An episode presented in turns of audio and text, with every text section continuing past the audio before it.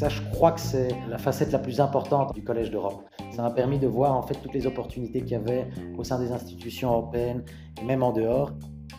Là où les, ministres euh, sont représentés au Conseil pour discuter de différents textes de loi, eh bien, tous les diplomates font un travail en amont et j'ai pu assister à ce travail de négociation entre les États avec toutes les positions qui étaient défendues.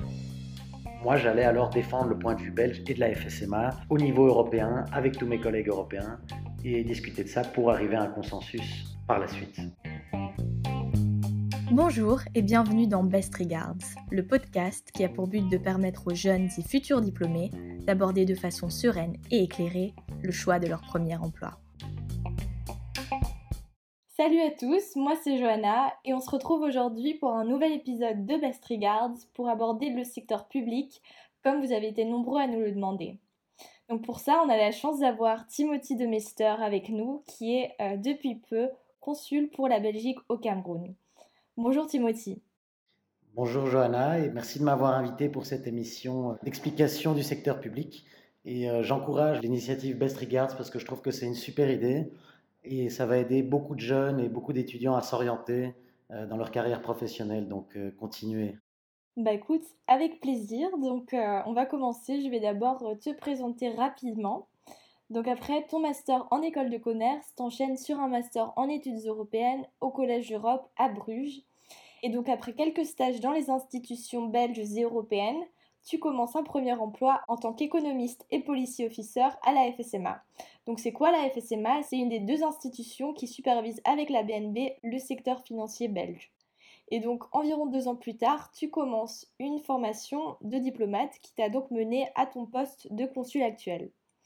Donc voilà, premièrement en fait, en sortant d'école de commerce, on a souvent très peu de visibilité, nous, sur les différents jobs auxquels on pourrait en fait prétendre dans le secteur public. Donc je voulais euh, commencer par te demander en fait de nous parler un peu du type d'institution auquel on pourrait typiquement postuler en sortant d'école de commerce et euh, la manière typique d'y rentrer. Je pense que la première chose qu'il faut expliquer ici, c'est qu'est-ce qu'on entend par secteur public. Alors je pense qu'il n'y a pas une définition claire et nette, mais en tout cas c'est quelque chose qui est très vaste. Et ma définition à moi, ou une notion qui est pour moi primordiale dans le secteur public, c'est la notion d'intérêt général.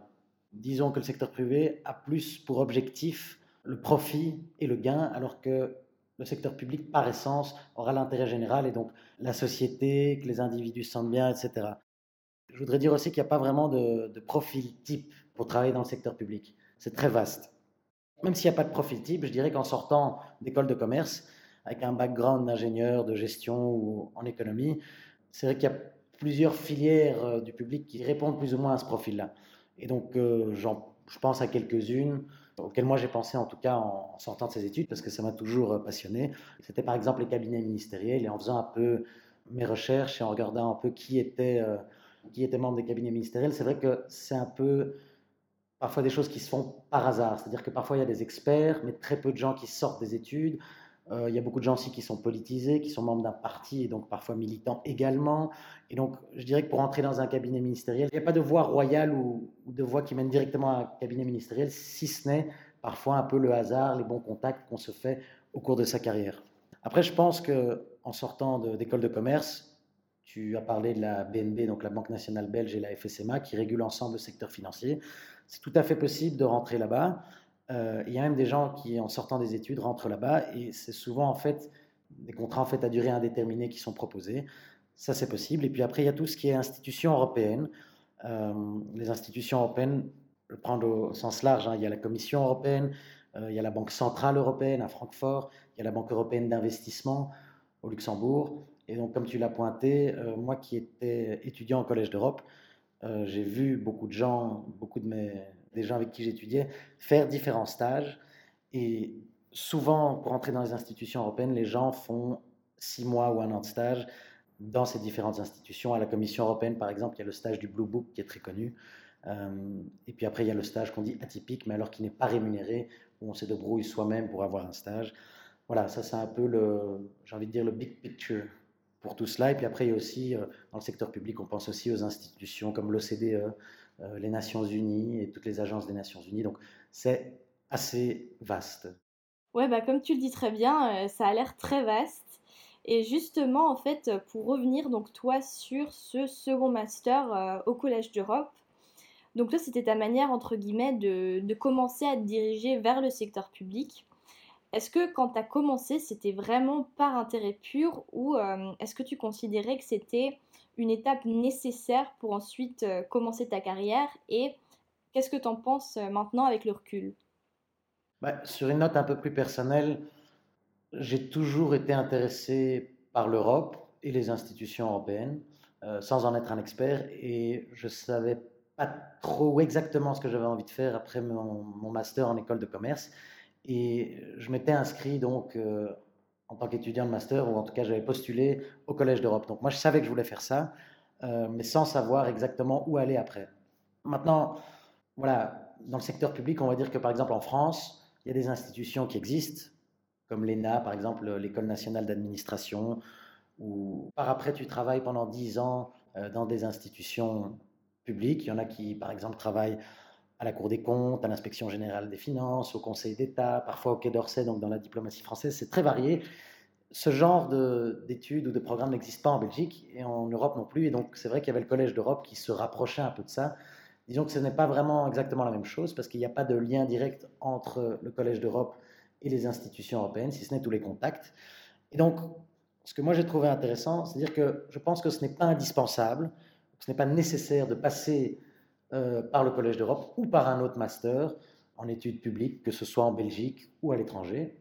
Alors il y a des très bons masters qui préparent effectivement, mais je pense que le grand avantage, en tout cas ça a été le mien, c'est que ça permet premièrement de te forger un réseau de gens qui sont intéressés, voilà, qui s'intéressent aux mêmes choses que toi. Et deuxièmement, ça permet aussi, et ça je pense que c'est important, de découvrir un monde et des opportunités qui m'étaient inconnues quand j'étais encore en école de commerce. Et ça, je crois que c'est la, facette la plus importante en fait euh, du Collège d'Europe. Ça m'a permis de voir en fait toutes les opportunités qu'il y avait au sein des institutions européennes et même en dehors. Et c'est comme ça effectivement que j'ai fait un stage, ce qu'on appelle en Belgique le stage de la Fondation Bernheim.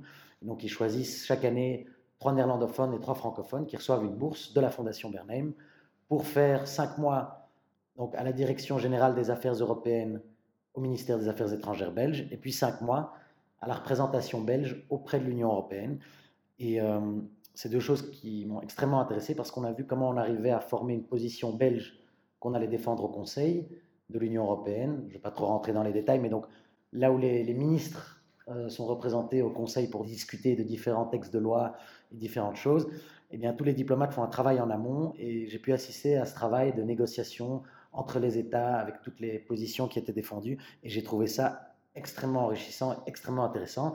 Et ces stages, au fond, le stage de la Fondation Bernheim, euh, je n'avais jamais eu vent de ce stage quand j'étais en école de commerce. Donc, ça, c'est un exemple vraiment typique pour dire que ça permet d'ouvrir des portes et des opportunités, mais évidemment, il y a moyen de se, voilà, de faire son propre chemin et de se débrouiller directement en, faisant des recherches et, et, en rencontrant des gens. Super, ouais, je vois, très bien ce que tu veux dire et euh, clairement ça ouvre des portes et ça nous fait connaître des choses dont on n'a pas nécessairement connaissance, comme tu disais, euh, en école de commerce.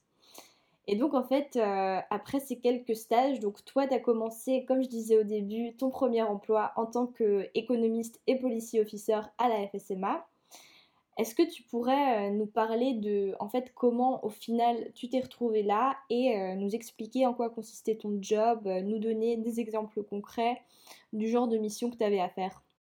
Alors, pour revenir à ça, j'ai toujours voulu ou eu l'intention de travailler dans le secteur public. Je voulais repasser d'abord par la Belgique avant de faire quelque chose au niveau international ou européen. et alors, ce que je faisais, c'est que moi j'étais donc à la FSMA. Il faut savoir aussi pour la FSMA, c'est qu'ils engagent souvent plus de juristes, mais aussi des économistes, euh, mais souvent avec de l'expérience, c'est-à-dire qui ont travaillé quelques années dans l'audit, euh, qui ont travaillé, euh, qui ont eu un doctorat, etc. Je parle pour la FSMA, la BNB, c'est moins le cas, mais donc peut-être retenir ça à l'esprit. Et alors moi, ce que je faisais, la FSMA, bon, il faut savoir que c'est le gendarme de la bourse et que beaucoup vont travailler là pour souvent faire de la supervision, soit de sociétés cotées en bourse, soit de produits financiers, parce que c'est aussi le cas. Moi, c'était complètement différent. Moi, ce que je faisais, donc j'avais deux casquettes. La première qui était la casquette d'économiste, et je vais prendre un sujet euh, sur lequel je travaillais globalement, parce que j'ai travaillé sur plusieurs sujets différents. Comme j'étais dans les marchés financiers, je travaillais sur le crowdfunding, les benchmarks, Euribor, Euh, je travaillais aussi sur la bourse Euronext, etc. Mais donc, pour prendre l'exemple du crowdfunding, quand je mettais ma casquette d'économiste, euh, j'ai écrit par, exemple un rapport avec des collègues euh, sur le crowdfunding en Belgique. donc, depuis qu'il y avait un statut en Belgique, qu'est-ce qu'on a fait Quels sont les chiffres du crowdfunding ça, c'était très intéressant. Donc, on a demandé à toutes les entreprises qu'on supervisait de nous envoyer des chiffres et on a pu voilà, on a pu en retirer des tendances euh, et, publier ça. Une deuxième casquette de policy officer, c'est plus dans la stratégie, dans la politique même, donc dans la politique publique en fait, dans la régulation. là, ce que je faisais par exemple, c'était au niveau du crowdfunding de nouveau.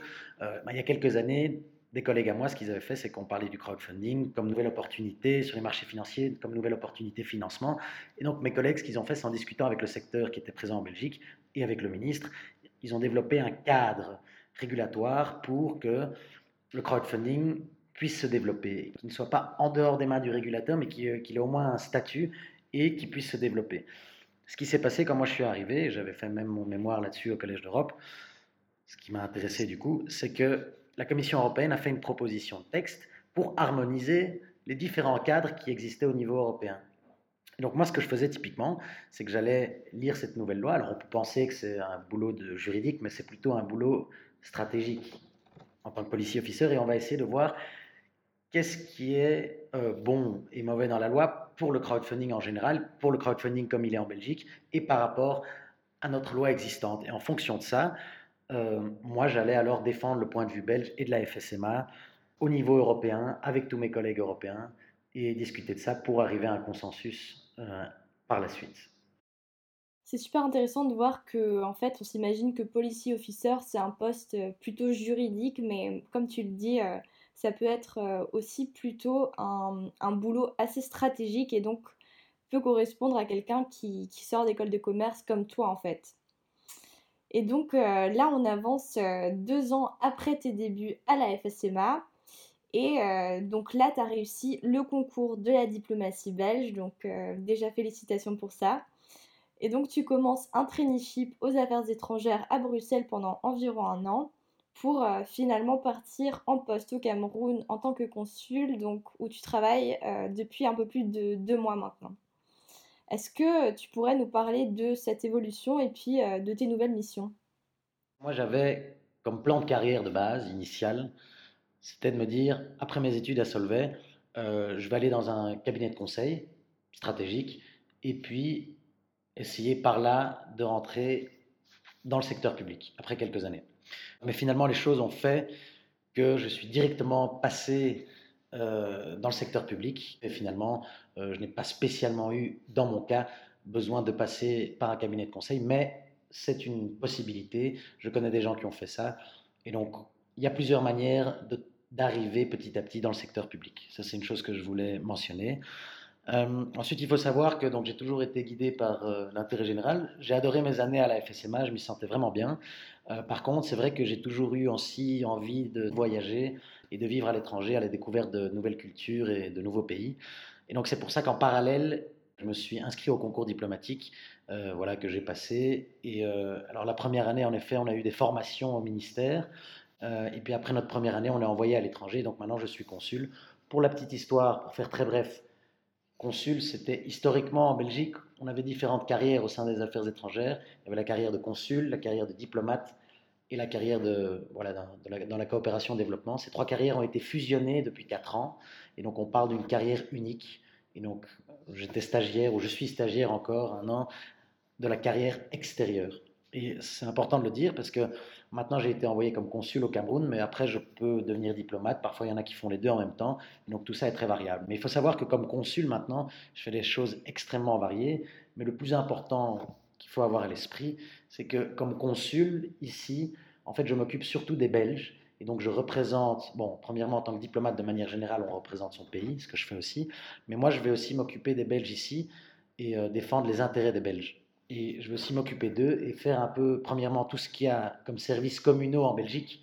Ces services-là existent aussi ici au Cameroun pour les Belges qui y sont présents et pour les autres pays de la juridiction dont, je suis le consul. Et donc ça veut dire que dès qu'un Belge a besoin d'un passeport, d'une carte d'identité ou qu'il a un problème, moi et mon équipe évidemment, je suis là pour ça. Je fais aussi tout ce qui est les visas, les demandes de visa. Ça c'est une deuxième partie de mon boulot. Et puis la troisième, c'est aussi que je m'occupe surtout de la chancellerie. Donc je dois gérer en fait le personnel aussi, vraiment tout, quoi, le, bâtiment. Euh, et donc c'est un boulot très varié. Et puis je participe aussi euh, en backup de mes collègues à des missions diplomatiques. Et la diplomatie, ça c'est plus vaste, mais donc là c'est, on est plus dans la représentation, dans la négociation aussi. Euh, par exemple, comment est-ce que la Belgique va se positionner par rapport à tel et tel sujet au Cameroun?